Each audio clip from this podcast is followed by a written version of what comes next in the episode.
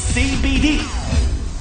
这里是风尚 CBD，阿龙说北京，我是赵宇。大家好，我是王小宁。各位好，我是阿龙。咱们接着说这明朝皇帝正德皇帝朱厚照。嗯上回说到朱厚照是一个特别喜欢玩的皇上，对吧？嗯然后呢，身边有东宫一直服侍他的太监，跟随他一直当了皇上。这帮大太监成了新势力，以刘瑾为首的八虎，嗯天天只让皇上玩，不处理朝政，有点祸害朝纲了。嗯所以大臣们联名上书要除掉这个八虎。嗯结果呢，刘瑾连夜见皇上，在那儿跪地下哭，嗯说您看看他们为什么除掉我呀？因为我们是您的心腹，我们天天陪您玩儿，对您没损害呀，嗯对吧？养个小动物啊，养个鹰啊，养个狗啊，他们为什么这么反对我们呢？说这帮人居心叵测，很可能把我除了之后呢，就把您皇上给架空了。嗯然后您这个后边这步就不好说喽。嗯皇上一听有道理，于是乎呢，把这个那个大臣们给打压了，该辞职的辞职，然后呢，把这个司礼监太监王岳啊，咱说了，给抓起来了。嗯对，抓起之后呢，等于这个事变到最后是以八虎获获胜胜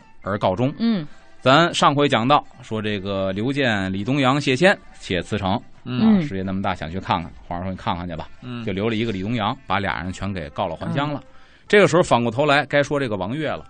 当时呢，这王岳还有同僚，皇上怎么处理的呢？嗯先是抓起来，然后发配南京，嗯，等于给发了。嗯发配南京其实没想弄死他，嗯但这个时候他触及到谁了？事变当中一个重要的中间人就是司礼监太监王岳，嗯他触及到刘瑾了。因为对如果这个事情失败的话，刘瑾就会死。对，他们成功了，所以大臣们辞职了，对，所以他们肯定特别记恨的就是这个王岳。没错，这个刘瑾为了斩草除根，就派人追到临清，到山东境内，嗯命人把这个王岳缢杀，就是拿绳子给勒死了，嗯啊，等于是除掉了这个成功了，成功了。哦等于他背着皇上把这人给勒死了。哎呀，哎，然后呢，不出一个月哎，又寻细故，就是找茬儿嘛。嗯细故就是微不足道的一点点嗯小错误，给找出来，把这个户部尚书韩文嗯罢官为民。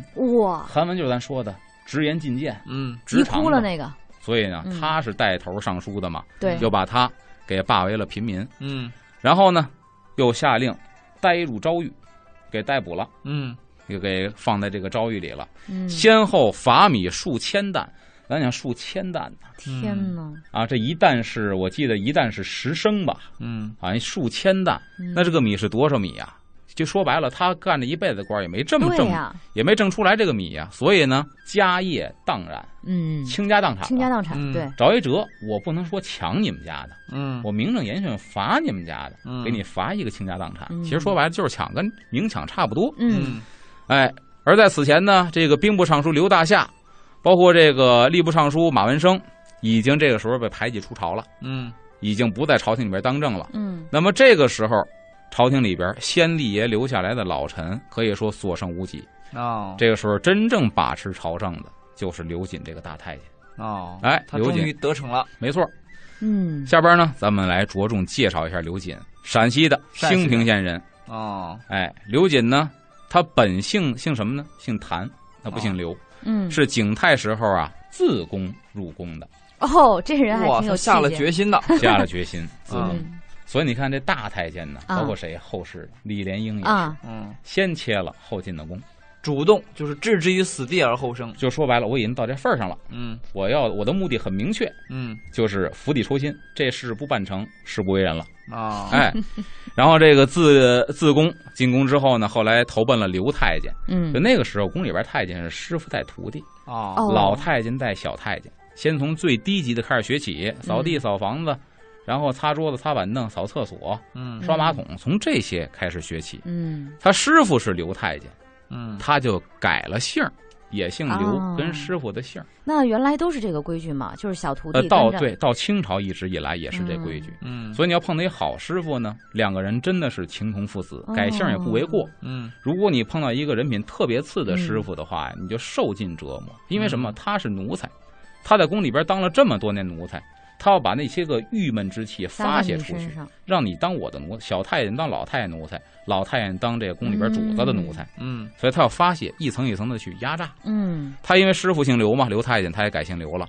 那么在弘治年间，在东宫服侍这个正德皇帝。嗯嗯正德皇帝继位之后呢，他是善于表演各种的杂戏，嗯地方曲种、地方曲艺，包括梆子、河南梆子、河北梆子都会唱呵，啊，也我想起阿丑来了，是吧？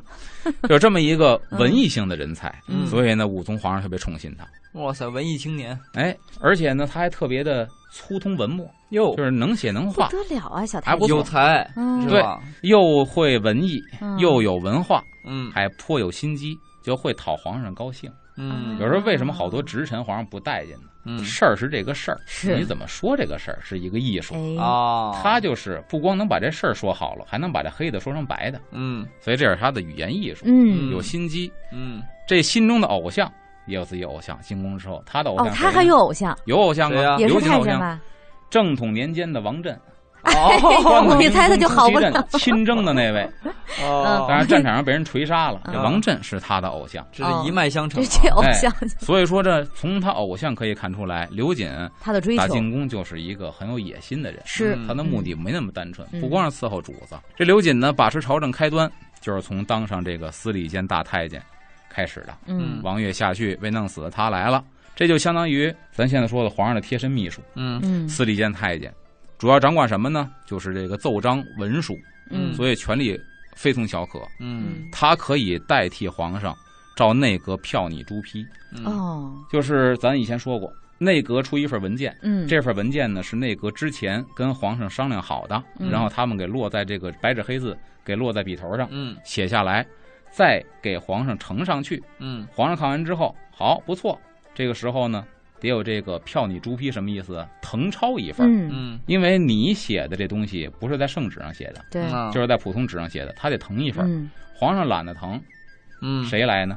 刘瑾帮着誊这份儿嗯圣旨，哦，皇上签个字盖一章就生效了。那很关键啊，对，所以圣旨前面的字儿几乎都是刘瑾写的，哦，这个这个很关键。所以呢，他就以此来控制内阁。啊我有这个权利了，嗯我就要控制你们。因为咱以前也说了，控制怎么控制呢？嗯我抄完之后，内阁还得看一眼，对对呀啊看一眼之后呢，跟我们说的不一样，皇上就不能盖章，我们也不盖章，就不同意。嗯他控制你们是什么意思呢？就说白了，前边那几位那么老资格的老臣，都被我弄托进孤去之了臣，我都已经嗯办了。嗯所以说呢，你这个出来，我票你，也许不合你的心意，嗯跟你原文不太一样。嗯哦该怎么办你自己看着办。嗯你可以跟皇上说刘瑾篡改嗯啊，你也可以别说话嗯，啊，就看自个儿的了。哎嗯呦，那他要把这帮人搞定了，真是为所欲为了，圣旨都听他的了。对呀、嗯，而且刘瑾呢，这人特别会察言观色，嗯嗯一看呢，天天嘿，这几个人陪他玩儿，武宗皇上、正德皇上天天的挺好，嗯无心朝政了，就玩儿了，嗯天天玩儿，他就在这个玩儿里边儿就发现了他能够把持朝政的机会了。哎，到底是什么样的一个途径呢？我们稍事休息一下，嗯一会儿回来听阿龙说。好。嗯，欢迎回来，我是赵宇。大家好，我是王小宁。各位好，我是阿龙。咱们刚才说了，这个刘瑾呢，当上了司礼监大太监，嗯能替皇上誊抄圣旨了。嗯以这个权利来要挟这个内阁，嗯而且呢，他看出这皇上天天有人陪他玩儿，这游戏也都是刘瑾这帮人想的，是啊，换着花样的陪他玩儿。一看这行了，我把持朝政的机会来了，嗯干嘛呢？咱们再接再厉，再发明几个好的游 戏项目啊！这边咱们奔跑吧兄弟，咱们跟他陪他玩儿，撕名牌儿什么的啊，对对，咱们陪他好好玩儿啊嗯，咱占领高地，在泥塘里打滚儿，这都不错。嗯皇上玩的高兴，于是乎呢，他每次奏事的时候，就看见皇上玩的最高兴的时候。哦哎，皇上正撕名牌呢，就过去了。明白。皇上，这有圣旨，这这有这有折子。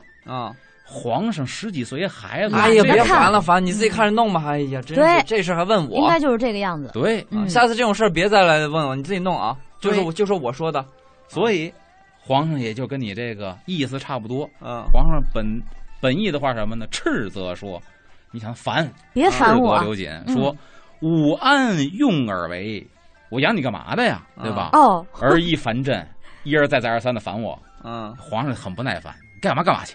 嗯啊这，说的正合刘瑾的心意。嗯，哎，所以从这之后呢，其实真正处理朝政的人就变成刘瑾，太可怕了。皇上就是自得其乐去了。这皇上就最后刘瑾说：“皇上，你你你小心啊，他们会架空你。”最后刘瑾把皇上给架空了。对，哎，哎，没错是儿。吧？所以刘瑾呢，上位之后最恨的就是大臣。嗯一来什么呢？就是当年那个事变，嗯他们要除掉八虎这个事变，差点让刘瑾送了命。嗯对，二来呢，就是大臣呢，他看不起太监，嗯，这当是时内阁跟太监，明朝很有意思，啊内阁太监互相制约，嗯互相其实应该是协作，嗯可是历来就是看不起，嗯互相看不起，还得互相共事，嗯，这个特别受罪。嗯，他们看不起这个太监，认为平他衡们的艺术吗？所以说嗯平衡艺术只能说一个好皇上作为一个中间哎人，说的啊对，能平衡的好嗯。但凡这皇上偏向于哪一头，这头势力过大，那头势力就完蛋。 对，然后朝政呢就偏向一方，嗯就跟这个船似的，一边舱里边全是货，那边没货，这船肯定要翻。嗯嗯所以这是皇上的艺术。嗯那么这时 候呢，他们大臣们就认为这个太监什么呢，叫行于之人，嗯也挺损的，嗯就是你挨刀啊也不尊重他，啊你看他们这么看太监，太监肯定心里边他本身就是不他本身就全，六自根不全卑，。啊嗯，你再这么去看不起他，他肯定从自卑就变成了一种变态的心理。没错，哎呀，嗯所以恨说你对，他说这是让行你于看不之起人我，啊，是败坏君主、危害社会的祸水。所以呢，经常就有这个大臣呢冒死指责皇上的过失和这个太监的罪恶。嗯，就说白了，因为皇上跟太监走得太近了，大臣们已经看不下去了。受不了了，那刘瑾呢，就把这帮大臣看作什么呢？就是专权路上的障碍，全是是绊脚石。嗯所以呢，必须把他们除掉。这就开始后边的说刘瑾对于当朝大臣的打击报复，嗯就慢慢的嗯开始了。开始了，嗯开始首整先人是什么呢了？？先是正德的二年三月二十八号，刘瑾在朝堂之上贴出了一个什么呀？奸党榜。哼，他认为的奸党啊，啊不，见得是真的奸党，啊就是不合他心意的人，奸党榜把权人力名单太都大列下来了。嗯嗯，然后这事儿还大了，干嘛呢？班视天下，呵，不光是朝里边自己大臣知道谁恨谁，谁跟谁不一昭告天伙，颁布天下了。嗯，然后呢，就列刘建等五十六人嚯哦还不于少其上。刘建呢，都是咱说的早脱裤子早老回去臣了了都，对呀、这会儿还没有呢，这老大臣了，嗯五十六个人全都连累在榜上有名了。嗯然后呢，就命令这个吏部，凡是榜上有名之人嗯要罢官，嗯一下要撸下五十六个官儿，这个朝廷朝还廷办就不办完公了啊？对嗯他也不想这个事儿，但是我们也猜测，也许刘瑾早有后手，嗯第二梯队他已经准备好了，哦，他还才有敢啊他的人要罢免这五十六个人，嗯然后呢，要把这个朝中大臣们呢扫荡殆尽，嗯就是他的这个贼子野心呐，嗯，已经昭然若揭了，嗯而且还有一些什么呢？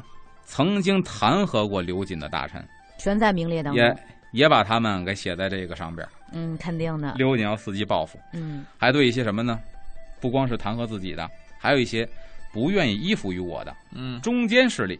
嗯，你们既不是那边，也也不是这边不，行哦也不行，必须得依附我，就是顺我者昌，逆我者亡。哦没有走到的地儿了，对，嗯，不肯依附的或稍有不满的，也是滥发淫威，打击报复。嗯比如说吧，这个右都御史杨一清嗯这个人呢，就是因为不依附于刘瑾，嗯想自己堂堂正正做一官儿，嗯被加上一个什么罪名呢？叫破冒边费，这罪名大了。哦嗯边边费说白了就是国防经费，嗯擅自挪用国防经费，嗯那不要了命这了。啊罪名太大了，嗯所以这一下呢，就把这个罪名去职、逮捕、入锦衣卫狱。哎哇呦这还没弹劾他，嗯，就不想跟他一块儿就不行这但你这么一说，我就想起来，明朝好像姓杨的这重要的大臣还挺多啊。，对呀、杨家出过不少的名臣，没错儿，以前说三阳开泰、三个大臣，嗯然后呢，这个李东阳啊，这个李东阳呢，救援等于是他去伸手这个相救，哦啊救这个谁，咱说的这个刚才杨一清，嗯这杨一清呢才算是免于死罪吧，嗯啊嗯，保条命下来，先后被罚米六百担，这也不少，几乎也是把这家的这个倾罚家光荡了。产，嗯嗯然后下边再说什么呢？钦天监的一个叫杨元的，又一姓杨的。嗯，这个钦天监是干嘛的？知道吧天？天天干就看天上有有事儿，然后皇上天有异象，对，你这个鹰啊，再再得还得养十只，我跟你说，这狗再得加两只，不然不行。这杨嗯元呢，就是因为言上天有变，必哦有灾祸。嗯，但这个灾祸的根儿在哪儿呢？杨元就暗指刘瑾是这个灾的根儿。哦，所以你看，这老天爷都已经开始出现异啊象了，这刘瑾还能放过他呀？啊，当时给他处罚什么呢？廷杖六十，廷杖六十就不少了。打屁股，是一啊个棒小伙子，嗯咱说棒小伙子，给四十大板嗯就能够打一一半弄子儿，啊的，真是，身体软点儿，四十板子就揍死了。啊，这打了六十板子，六十板子之后死了还吗不算完，发配没死，哦没死，就是说白了奄奄一息。嗯，你要将养一段时间呢，兴许还能给嗯，救回来。嗯但是紧接着发配苏州、甘肃酒泉卫星画中心，嗯，从北京到甘肃这一路上半路而亡，嗯哎肯定没戏啊，对，对吧？当时的交通、气候嗯，跟现在是不能够比的。对嗯你没有灾没有病，走到甘肃都够也呛犯，事儿，嗯何况你六十版的之后再发配甘肃。这明明摆着就是要你的命。对，哎，嗯而且这个刘瑾呢，还经常是小题大做。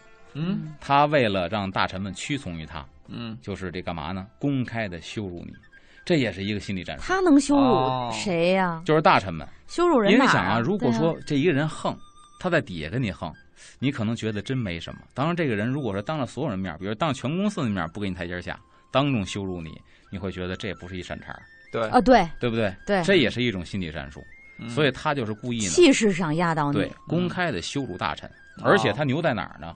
我不光羞辱一个，我一个太监，我骂十个二十个大臣，你们不敢还嘴。你别人嗯看看没有，这一波被我这骂一的波我都说，对他都不敢还嘴，嗯这气焰不更加嚣张了吗？对，所以就公开羞辱大臣，震慑百官。比方说有一个非常有名的案子叫匿名文书案，嗯正德年间发生的一个匿名文书案，嗯，怎么么回事呢？正德三年六月二十六号下朝之后，下朝了，御道之上。嗯，就皇上大殿那正中间那条道上有一个匿名文书，一个折子，扔在那儿。对，扔在那儿，没写是谁写的。嗯这折子内容是什么呢？就是揭发刘瑾的。啊，哎，刘瑾先拿到这个折子，他先捡着了，嗯皇上没捡着，他先说捡着，我啪啪呢一翻，嗯，嘿，恼羞成怒，嗯恼羞成怒之调后，查呗，下一步该怎么借这个由头羞辱大臣呢？好可能各位都想不到。啊，拭目以待。他干出来一个什么神乎其技的一个创举。我们稍事休息一下，马上回来听阿龙说。风尚 CBD，阿龙说北京，我是赵宇，大家好，我是王小宁。各位好，我是阿龙。咱们刚才说了，这刘瑾呢，经常大题小做，当众羞辱大臣。嗯其中有一件事儿，就匿名文书案，在正德三年六月二十六号下朝之后，发现呢这御道之中，正好在这道中间儿，地下扔着一个奏折，嗯没写是谁的名字，但是上边呢揭发的都是刘瑾的罪行。啊嗯，这可巧了，刘瑾捡着这折子了，嗯一下恼羞成怒了，就着什么呢？锦衣卫查办，嗯把人给我查出来，但没写名字，而且那个时候很有意思，但是笔记可以查呀，笔记查不了，你给皇上写的这个奏折呀，必须是正楷。嗯啊你不能写草大家书都一样，一个是奏折，还一个什么呢？考试，避免为了字迹不一样你作弊。明白？比如说这嗯是他特有的字迹，所以考试必须用同样的字迹，嗯，奏折也必须用一样的字迹，所以看不出是谁的。就是所谓的就仿宋体。嗯仿宋体咱们现在不是仿宋体也是说，好像每个人写其实都差不多嘛。那就广格体，啊，广格以体前广格体啊嗯仿宋体是现在咱打字的这个用的，啊对，吧？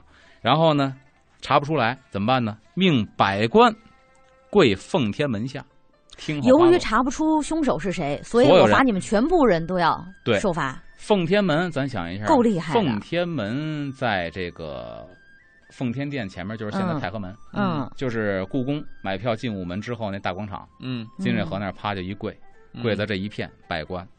当时啊，咱看这这日子啊，正德三年六月二十六号，三年六月，正热了呢，阴历的一月月刚七月，对啊嗯，正好七月份暑伏的时候，三伏天儿里头，嗯大臣们上朝是不能穿背心儿的呀，嗯，他穿的全都是好这个袍套靴帽都是整套的呀。嗯这个跪在这儿三伏天儿，而且咱想一下啊，太和门广场，嗯甭说树，连棵草都没有，啊嗯，对，直没有晒遮，阴的地方。嗯，这一跪，跪了多长时间呢？一天，嚯，整整一天。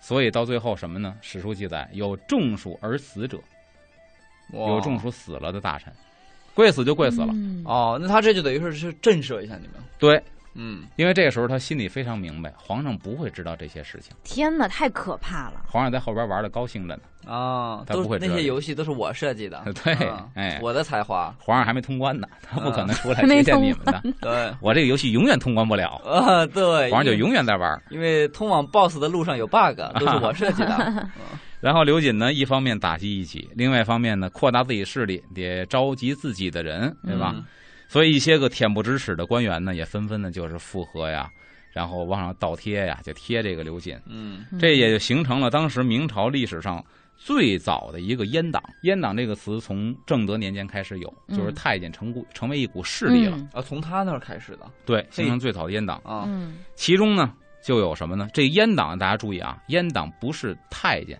都是太监组成的，是以太监为首领，明白？哦，依附于他的人。对，比如里边有大学士焦芳，有刘禹，嗯有这个吏部尚书张采，嗯。嗯，这些个都是当朝大臣。但是阉党虽说是听着势力这么大，后来也有对付他们的，嗯就叫做东林党。哎，东林党人，东林党也嗯很厉害，就是一帮这个江南不是出才子、出学士吗？嗯，一帮这个原籍是就是那个那个地方的人，他们在朝朝廷当中也形成了一股势力。嗯他们中间呢也有一些交好的太监，也跟他们嗯关系好，形成另一股势力。在明朝，两个势力是抗一衡直一直抗衡到了明朝灭亡，差不多那个时候。嗯嗯，没错，这东林党是后来有啊。嗯，嗯，刚才说这个大学士焦芳，咱真们有介绍嗯学问，王耀宁。还行吧啊了不得呢节俭一丢丢了，哎呀，就地铁口卖的的书里边也会写到东林 党的，是这样的，嗯，盗版书有人买好了，跟正版差不多。 是这样，就是字儿稍微重影一点，内容基本是一 样的。是是是，嗯，然后咱们话说回来，说这几个阉党，嗯对吧？先是大学士焦芳，焦芳介绍一下这个人，是天顺年间的进士，评价他是什么呢？粗陋无学， 哦，就没什么学问，嗯没有真才实学。然后呢，却在这个翰林呢多年，就是入这个翰林院、嗯入了多年。哦，这样啊，你说这个事儿吧，挺奇逗怪，嗯咱们听这个谁呀？刘宝瑞先生有一个连升三级，啊，说大财主张好古，嗯是大财主家的一儿子，嗯说进京赶考，名字都不会写，嗯，就是知道钱是好的，多拿钱来到北京，结果晚上呢看见九千岁魏忠贤大太监巡街，他这马惊了，撞了大太监魏忠贤的马，嗯，这搁在平时啊就宰了。对今儿个呢，大太监高兴，魏忠贤一问，嘿，小子创什么丧啊？啊，这么 大晚上的，嗯你管呢？因为他是外地来的，不认识魏忠贤是谁。嗯，你管呢？我进城这赶考来了，到时候你当我这个考前三名，你负责得了吗？这魏忠贤，嘿，猴崽子，你准知道自己能考前三名？嗯，这准是撞了我马，找辙要跑。嗯来人呐，拿我一张名片，给他送到这个贡院，我看他到底能不能考前三名。嗯刘宝瑞先生说：“你要让他考试啊，你就让他去，到那儿他也考不中。嗯，你也混蛋呢，你拿名片往里送，人家敢不中吗？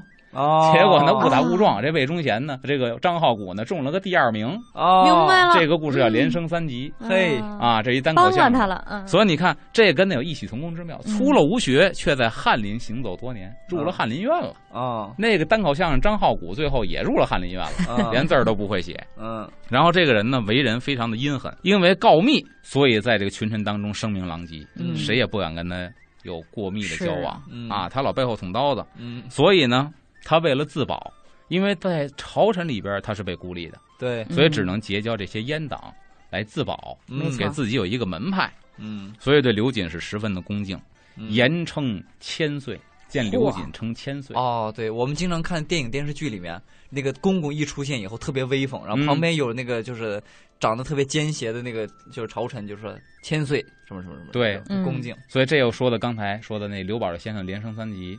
这相声里边怎么形容魏忠贤呢？嗯叫九千岁魏忠贤，哦，皇上万万岁岁他九千岁。，你嗯，看这也是严称千岁。所以我觉得啊嗯，我一直觉得刘宝瑞先生那连升三级可能就是脱胎于刘瑾这故事，很有可嗯，能原型很有可能还真是，啊。嗯而且呢是自称门下，就说白了我是您的门子，我哦是您，的门人嗯啊，所以当上了大学士。嗯就看是他为什么能够入翰林院呢？嗯是吧？对啊抱大腿，哎，抱着刘瑾这个大腿，所以入翰林院了。嗯，这刘瑾呢，所以呢，这个这个所为啊，就他这些个所作所为，嗯很多都是焦芳给出的馊主意。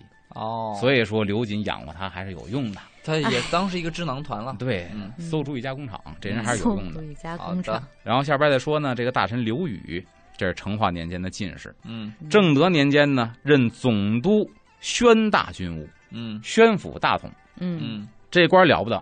嗯，因为咱说了，北京的两大门户宣府、大同，哦这是，军事重镇，保护真着是北京、拱卫北京的，嗯是任这儿的这个军务总督。嗯然后呢，通过刚才那个没学问入了翰林院那焦芳，嗯通过他认识刘瑾了。嗯啊，然后起初呢，这个刘瑾呢受贿，也就是几百两银子，嗯别人给几百两，刘瑾收了银子就给你办事儿去了。嗯结果刘禹呢开了一个先河，嗯，嗯刘禹开什么先河呢？首次以万两白银献上。哇，这么多，就是过万两，他第一次行贿这么多，嗯所以呢，这一下刘瑾以后是胃口大开，啊，钱少了都不给办事儿了，他开了一个先哎河。呀，他那可周围告那诉些你了想进贡的人，啊门那可槛那儿可恨设死太这个人高了你说一下你表现这么好，那我们以后该怎么办？对是吧？对啊，嗯就跟好像我跟王小宁搭档，我一下把下个月的稿子都交上来了，王小宁就慌了。怎么活呀？是吧？呃，这是一个问题啊。不 过嗯后面的这个事情呢，看看刘瑾啊发展到一个什么程度啊。嗯是我们稍事休息一下，一会儿回来听啊。我是赵宇，大家好，我是王小宁。各位好，我是阿龙。刚才咱说到这阉党，对吧？嗯不光是太监，也有很多大臣。说到刘禹了，嗯他首次是以百万、上万的这个银两银两去贿赂，所以说呢，几百两银子就看不上了，嗯狮子大开口了，给他嗯养出来了。嗯后来呢，这刘瑾拜他为兵部尚书，钱不能白给啊，得引官，兵部尚书入内阁，嗯哇等于把这个要职封给他了。一万两就是换部长了。哎，所以后边呢，咱再说这谁，张采嗯。张哎采这个人呢，嗯是吏部尚书张采。嗯这个人呢，跟其他人的这个进阶之道不太一样，啊，路子他不有同他的了。道儿，人家嗯拼的是颜值。有哎，哎，这王小宁你了要不得好好听听。啊这个张采首先占一样，他跟刘瑾是老乡，啊，老乡老乡见老乡嘛，对吧？雷汪汪。而且这个人呢，史书记载体貌什么呢？叫白皙修为，哦，白皙皮皮肤儿又嫩肉的嫩又白，嗯小鲜肉。小鲜，肉，修你为，摸自己脸干嘛呀，哦王小宁？修为这俩字怎么解释呢嗯？就是呃瘦要高，对，嗯，哎，修长伟岸哦，但这个高呢，不是弱不禁风，嗯，就是说白了像那个体型还不模错特儿。一样，还身上有点肌肉。哎，啊，体貌修为， 风采焕然，嗯就是精神矍铄，嗯还特别有精神，对后两条不太符合。最受刘瑾喜爱。啊，所哦，以喜说呢，欢这里他，边其实有一些，咱就不言而喻嘛，明白啊隐晦的东西就不说了。嗯被提为了吏部尚书，嗯对他是张采，对于这个刘瑾是言听计从。啊哦，听话，还听对话刘瑾说：“你去给我办那个去，缺德的，真是的又让我办，就 办去了。嗯”然后呢，有了这个武宗的放任嗯啊，有了阉党的支持，嗯刘瑾这就权倾朝野了。嗯所以连就各连路人公侯才都嗯呢，网罗了，这帮公侯大臣也不敢跟他分庭抗礼了。嗯没法抗衡。小官们呢，大臣们都不说了，大官不说，小官们私底下见到刘瑾呢，怎么着呢？嗯，无不纷纷跪倒尘埃，天哦哪，逮哪儿跪哪儿。啊，一看刘瑾来了，赶紧的夸叽就跪下了。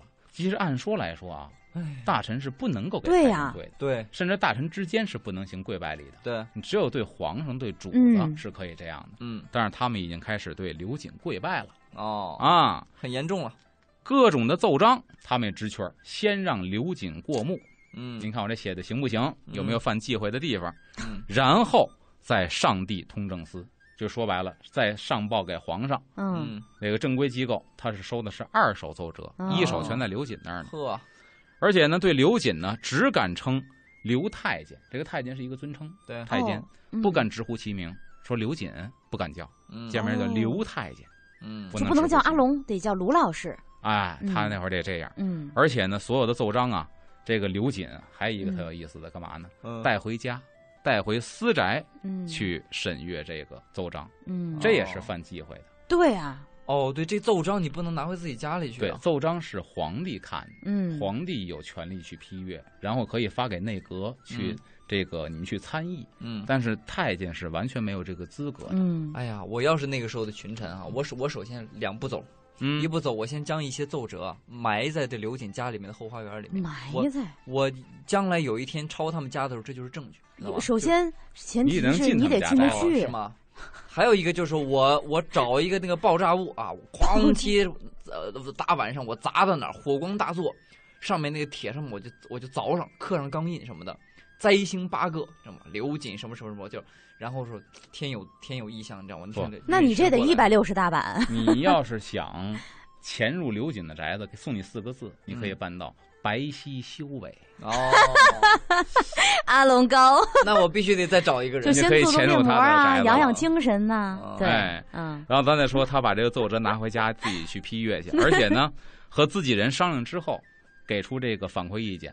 嗯哎，再由这个大学士焦芳，咱嗯说焦芳是他的人嘛，对出了吴学，入了翰林院了，嗯润色之后再颁发这个奏折，这嗯个奏章。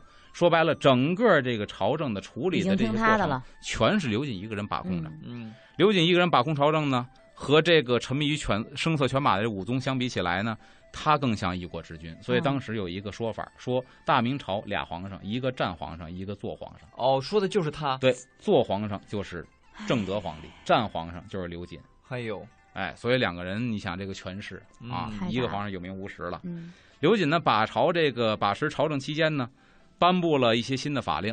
哦，他哇有他还颁布新想法作为一下是吗？，，对，这就是当时所谓的刘瑾变法 哦在明史当中还怎么比变较呢？听 听，有浓墨重彩的一笔。嗯比如说这个整顿吏治、惩治贪官，就他哟，有一他还些成记录法，官呢？他对，查办屯政 哦， 啊，有，哎这些都不是得他了。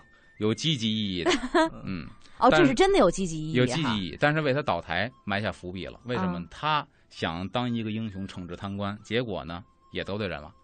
你想办一批人，必会必要要得罪这帮人。但是他不是不哦怕得罪人吗？所以以说，为他日后的倒台啊埋下伏笔。当时是不显山不漏水儿，嗯咱这帮人心里边就暗自的跟他较上劲了。嗯，嗯这是他以后的一一伏笔切都是最好的安 排。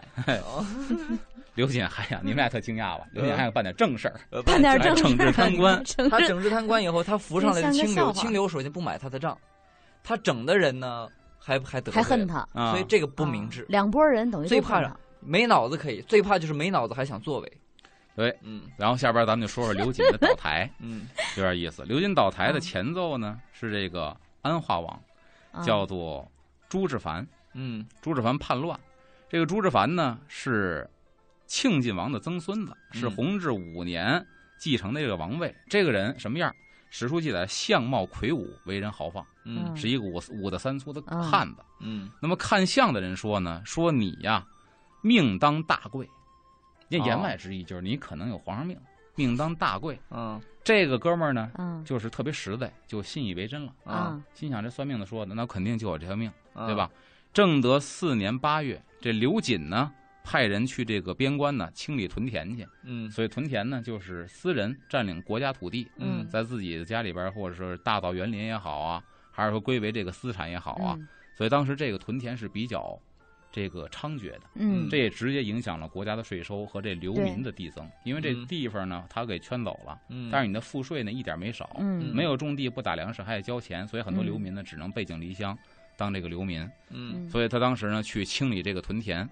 大理寺少卿呢周东就为了取悦这个刘瑾，嗯在宁夏假装的增屯田数百顷，就说白了上报的时候屯田数百顷，你这儿清理多少，你那儿清理多少，谎报数据。嗯嗯但是可有一问题啊，你谎报数据得跟你的赋税对上号啊，嗯一亩田多少赋税，一亩田多少赋税，你谎报了数百顷地，嗯，你得钱哪儿哎来呀、对嗯怎么对吧这样所以呢，就是民怨沸腾，那只能逼着老百姓。我报了数百顷哦啊，明白你们以前他就交一份钱，今儿交多二交十份钱，嗯嗯本来就没钱，对地就嗯对被被人占了，所以这民怨沸腾。嗯，那么这个竹志凡呢，就借机，你看看正德皇帝统治的国家，让一个太监作威作福嗯啊，，祸害百姓，他就借着这个机会，以诛杀刘瑾为名，名正言顺的，就说白了，就像当年谁一样啊，朱棣一样，啊清君侧，啊我侄子的朱允炆身边有坏人了，嗯我替我侄子清理坏人，明白啊啪，这一路就杀向南京。